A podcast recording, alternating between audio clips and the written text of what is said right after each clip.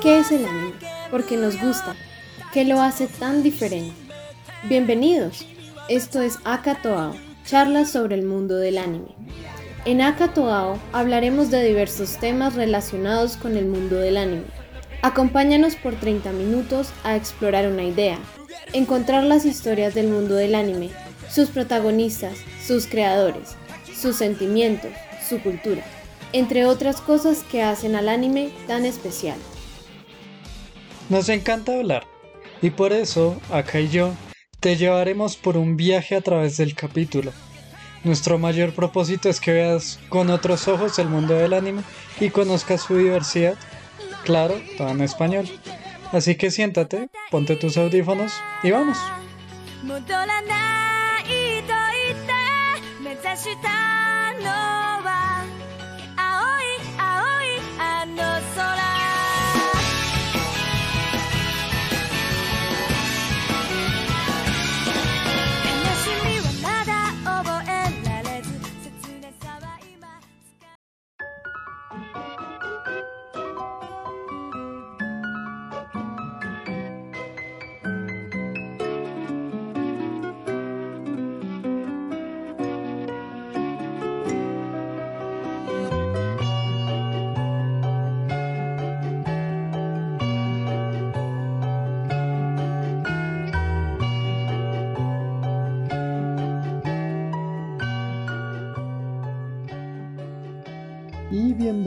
Sean en esta segunda parte del episodio sobre Slice of Life. Entonces, acá, ¿me puede recordar en qué habíamos terminado el episodio anterior? Bueno, el episodio pasado terminamos hablando sobre esos padres solteros o padres que están descubriendo la paternidad yo siempre he tenido la curiosidad sobre por qué eso pasa tanto, porque hay tantos slice of life que tratan de ese tema en particular, de padres que van descubriendo la paternidad.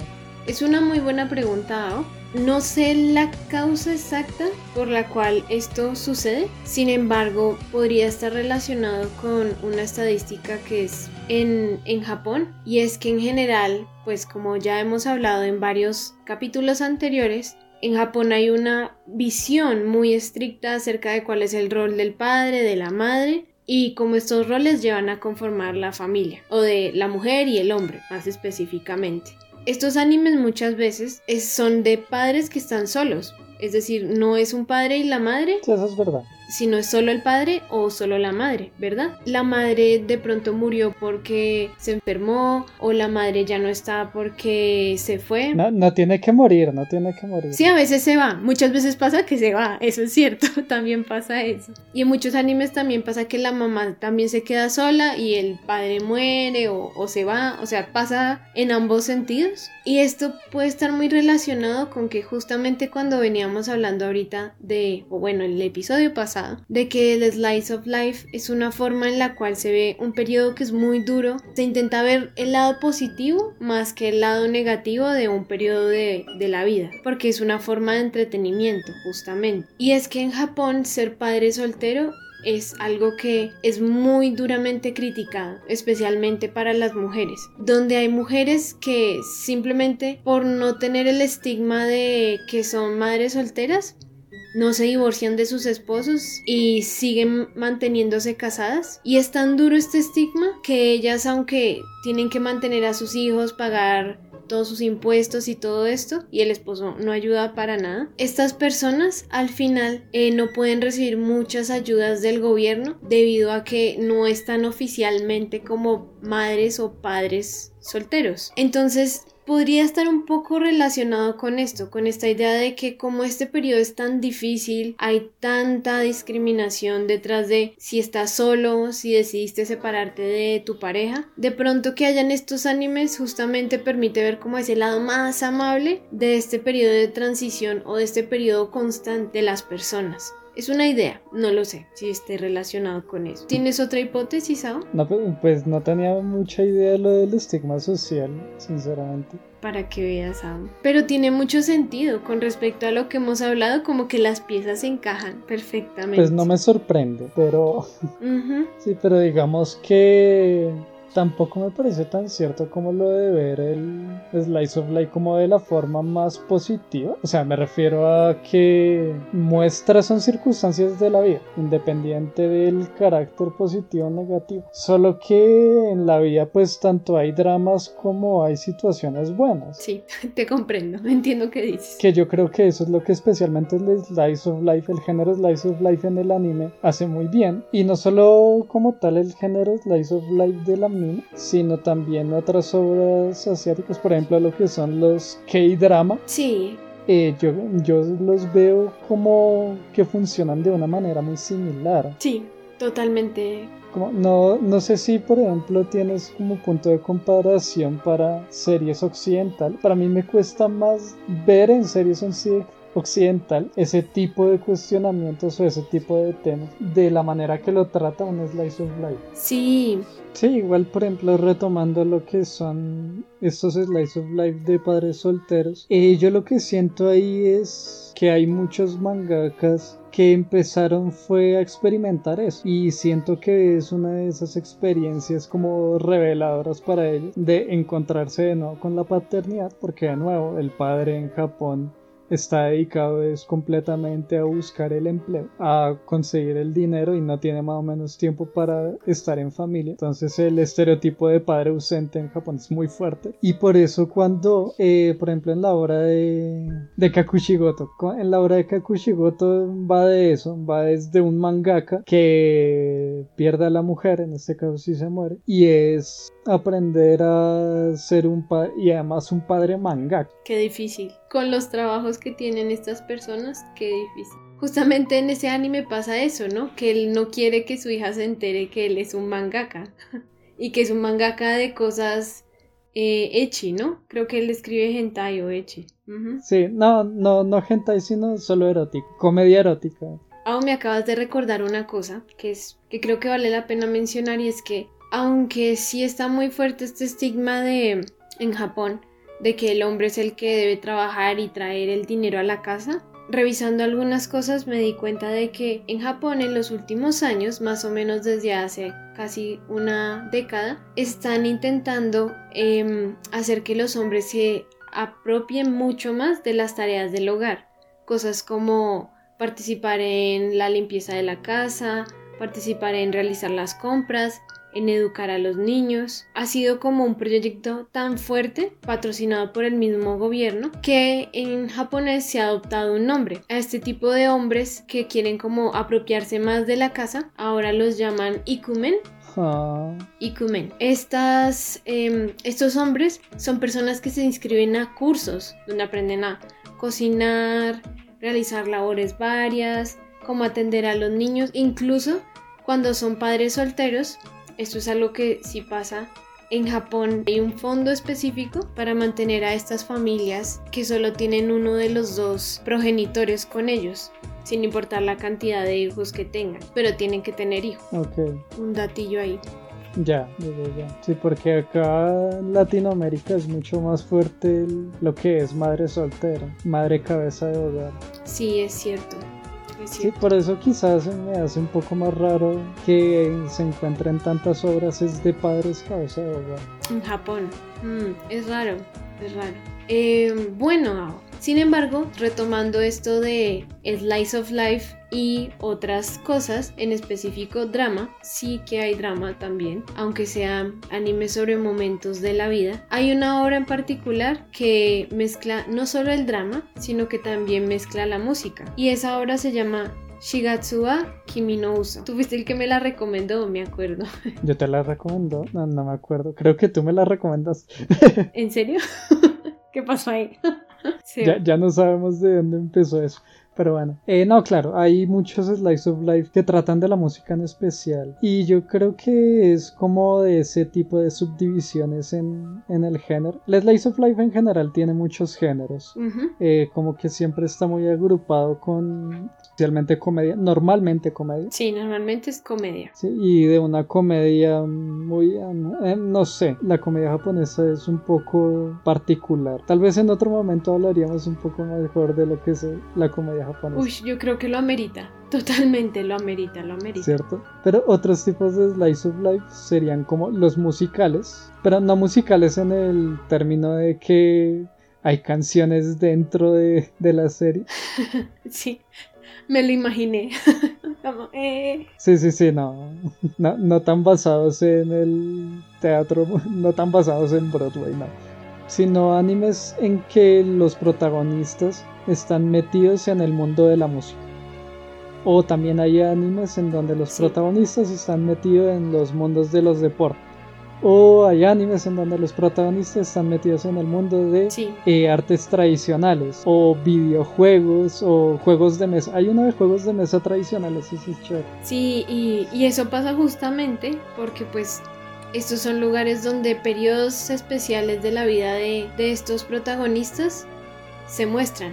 Más que todo muestran como crecimiento o eventos que suceden mientras ellos están en ese club o realizando esa labor o cómo el entrar en ese mundo de ese arte tradicional, la música o entrar en ese club deportivo hace que, que los protagonistas cambien algo dentro de ellos, ¿verdad? Sí, exacto, es como la idea de encontrar el crecimiento de ese tipo de actividades extracurricular que en Japón es súper común de encontrar que los estudiantes entren en esa clase de clubes, eh, que además son clubes de lo que sea. Sí, en verdad hay de todo. Y además que, no sé si sabías, Sao, pero normalmente, pues, esto, esto de los reclutamientos de los clubes es algo súper masivo en, en Japón, que se hace en los colegios y universidades. Y es algo que está un poco como mal visto que tú no estés en un club. Hay diferentes niveles de clubes también. Hay clubes mucho más exigentes que otros y en el mismo nombre del club en japonés está escrito qué tan exigente es el club. Eso lo podemos hablar después, pero sí, ahí está escrito em, y tú puedes saber qué categoría es el club y qué tanto te va a tocar esforzarte para meterte. Wow. O como para que no te saquen del club. Y está mal visto que tú no estés en un club, te tratan como un aislado de la sociedad, como alguien que no quiere participar en el colectivo. Está mal, está mal visto. Sí, exacto. Y como que dentro de la misma educación japonesa empiezan a adoctrinarlo de esa manera de que tengan toda una jornada laboral. No lo había pensado, pero tienes razón. Wow, es verdad. No, sí, yo, yo, yo había visto un documental sobre la educación en Japón que habla en parte de eso, de cómo ese sistema educativo está muy bien manejado para formar empleados muy bien, como muy competentes.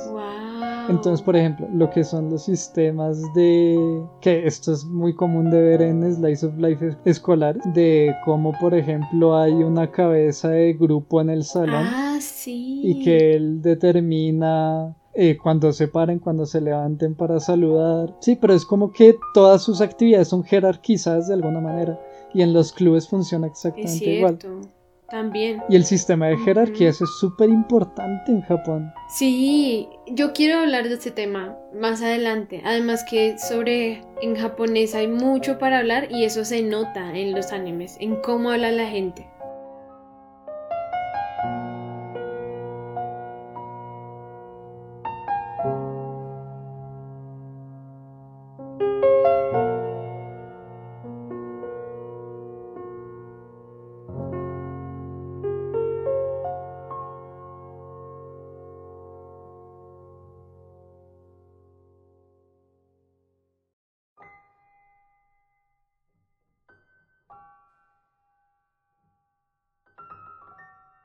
Pero bueno, entonces, estábamos hablando de algunos ejemplos, ¿no? De Slice of Life al principio de nuestro anterior capítulo. Creo que es buena idea mencionar algunos para que tengamos en cuenta y demos algunas ideas para que ustedes puedan ver estos fenómenos de los que hablamos en, en los animes directamente, que vayan a los ejemplos. Entonces, estábamos hablando de un, animes musicales específicamente de Shigatsu. ¿Por qué Shigatsu es un buen referente para animes Slice of Life? ¿Tú qué opinas? Porque toma un tema de música que no es muy común, porque es un anime de música clásica. uno es chévere encontrar esos animes que toman temas que no son conocidos para la mayoría de gente, eso primero es chévere. Y lo otro es que me parece que está muy bien implementada la parte de la música respecto al crecimiento de los personajes. Y esto justamente sucede em, porque dentro del anime se puede ver cómo los personajes van aumentando su habilidad al tocar sus diferentes instrumentos durante el crecimiento que van teniendo físico y también emocional, ¿no? Y pues en parte también es como es una manera de entender el, lo que significa la música clásica en especial, porque entender la música clásica en general es difícil y yo creo que funciona muy bien de la manera que te lo explica Shigatsu. Sí, además aprendes muchas obras sus nombres y porque son importantes también para la ah, música sí, clásica.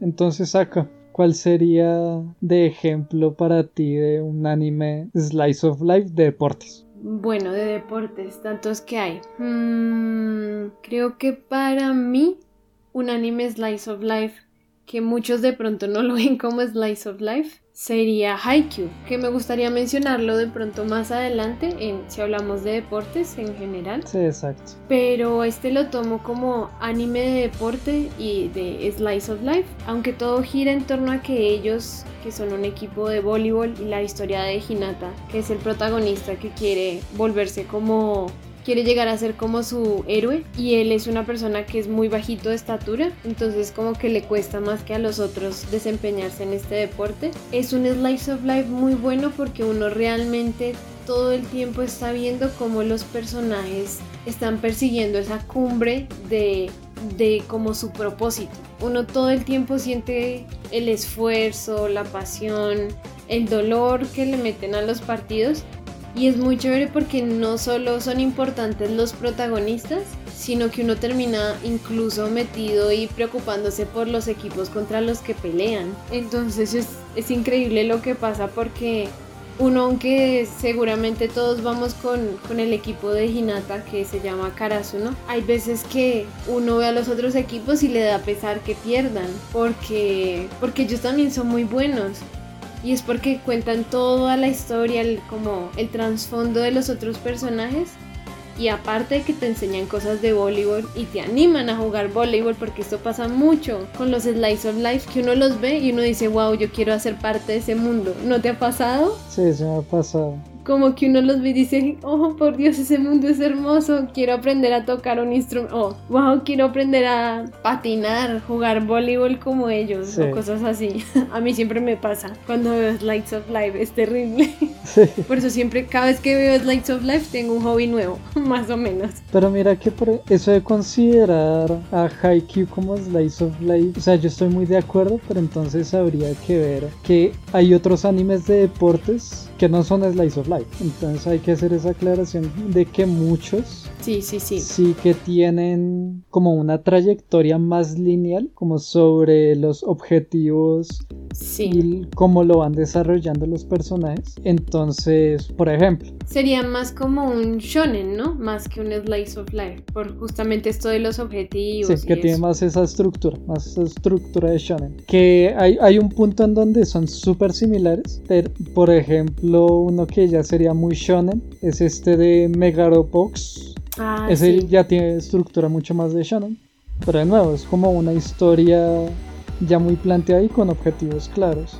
Eh, no, no se siente tanto como el su interacción entre los personajes, ese crecimiento interno, como que está dado por el Slice of Life. Por ejemplo, yo recomendaría de Slice of Life de deportes Ping Pong de Animation, que es para mí el mejor anime de deportes que hay. Además es increíble en animación. Lo único complicado es acostumbrarse eh, al estilo gráfico, que pues si uno no ha visto muchos animes o ha visto muchos y pasa de una vez a eso, puede, puede ser muy choqueante. Entonces yo sí conozco a varias gente que no, no lo ha seguido precisamente por eso, porque no se acostumbran al, al estilo gráfico. Ok, sí, es que eso pasa, es que es, diferente, es algo que uno no ve tanto en otros animes. Y pues en cambio, ese al contrario me parece que es un slice of life muy bueno, porque es el enfoque máximo del- de la serie. Los personajes per se son el enfoque, no tanto el deporte o el que hagan deporte, sino que el deporte funciona como medio para ellos crecer. Que eso no lo siento tanto con Haiku, pero igual Haiku es divertido. Pero bueno, continuando, ya mencionamos de deportes. Dale. Ahora me gustaría mencionar un poco sobre artes tradicionales. Y yo sé que estás que te hablas, Sao. Entonces, em, ¿cuál sería tu recomendado en este caso? Eh, mi recomendado sería Sangatsu no Lion, sin lugar a duda. Es para mí uno de mis animes favoritos. Y bueno, ¿por qué? Eh, a mí Sangatsu no Lion me parece un anime súper, súper especial. Eh, por varias razones. Eh, la primera es que todos sus apartados artísticos y musicales son, son un 10 de 10. Como me parece espectacular lo que es la animación, el diseño y la música. Y además que son y es que son muy creativos en la animación también. Eso me gusta mucho. Y la historia eh, toma muchos temas.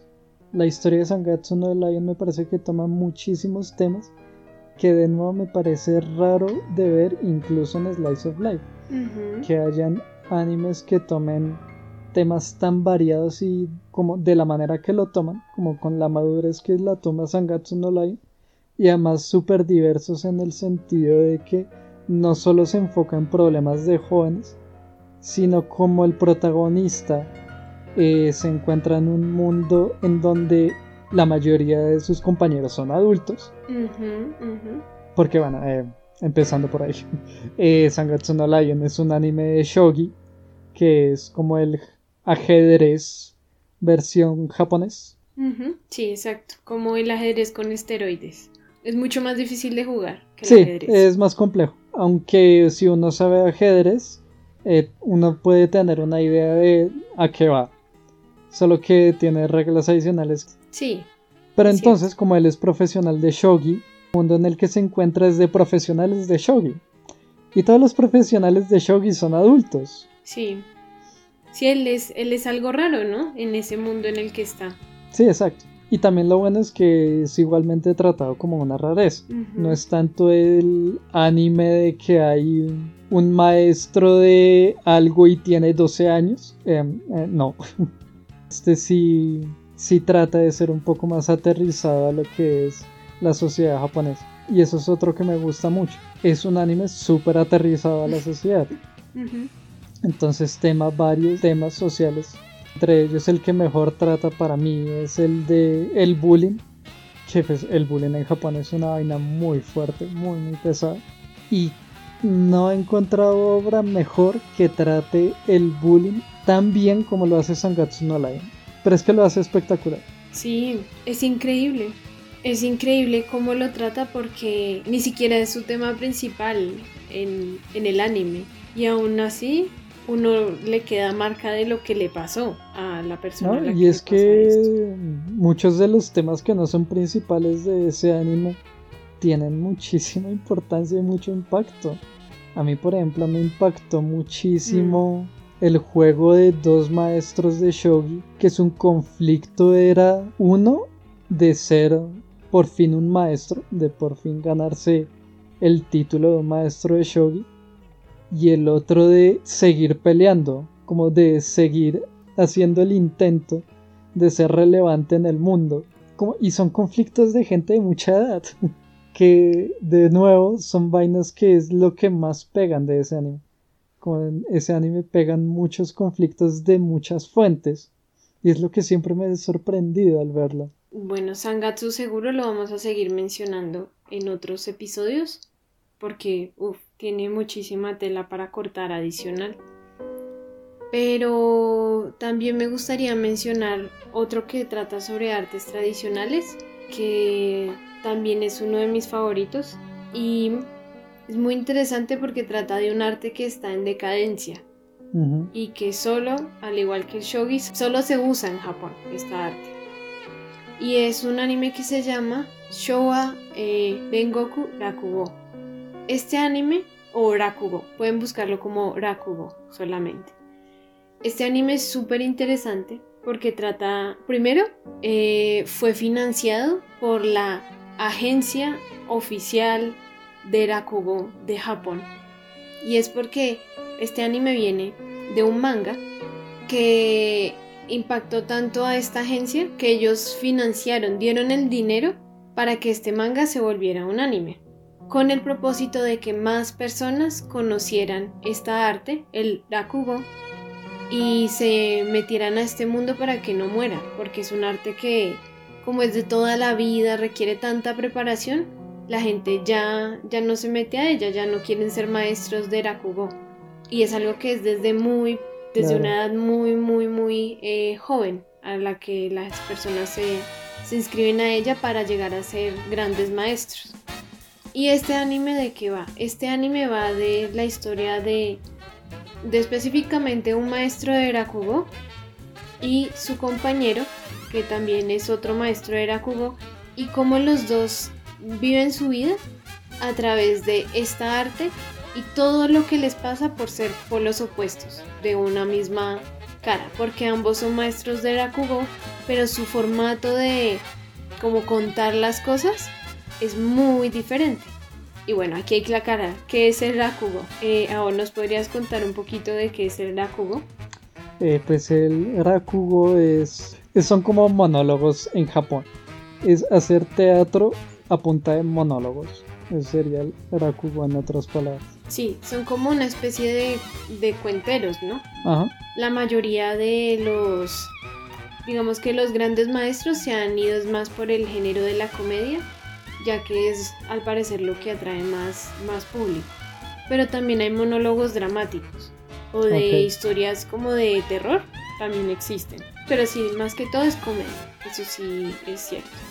¿Y por qué es tan especial este año? Bueno, aparte de lo que ya les conté, de que fue financiado, que es una forma de atraer nuevas ideas, jóvenes maestros a, a un arte que está en decadencia, también es muy especial porque trata temas, al igual que Sangatsu, muy interesantes de la sociedad. En este sí no hay tanta variedad, pero los que trata son súper interesantes aparte de, em, del tema del Rakugo en este anime podemos ver cosas como las casas de las geishas, porque es un anime que está ambientado más o menos como en Japón de 1960. Podemos ver también em, cómo funciona la industria del entretenimiento en Japón o cómo funcionaba en ese tiempo.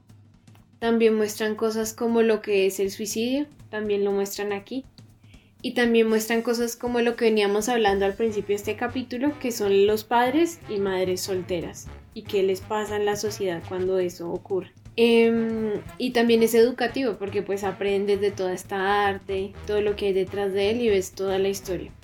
Ambientado en una animación bastante excepcional eh, y además con una muy muy buena música que es bastante como pegajosa ah, porque tiene como varios tintes de jazz.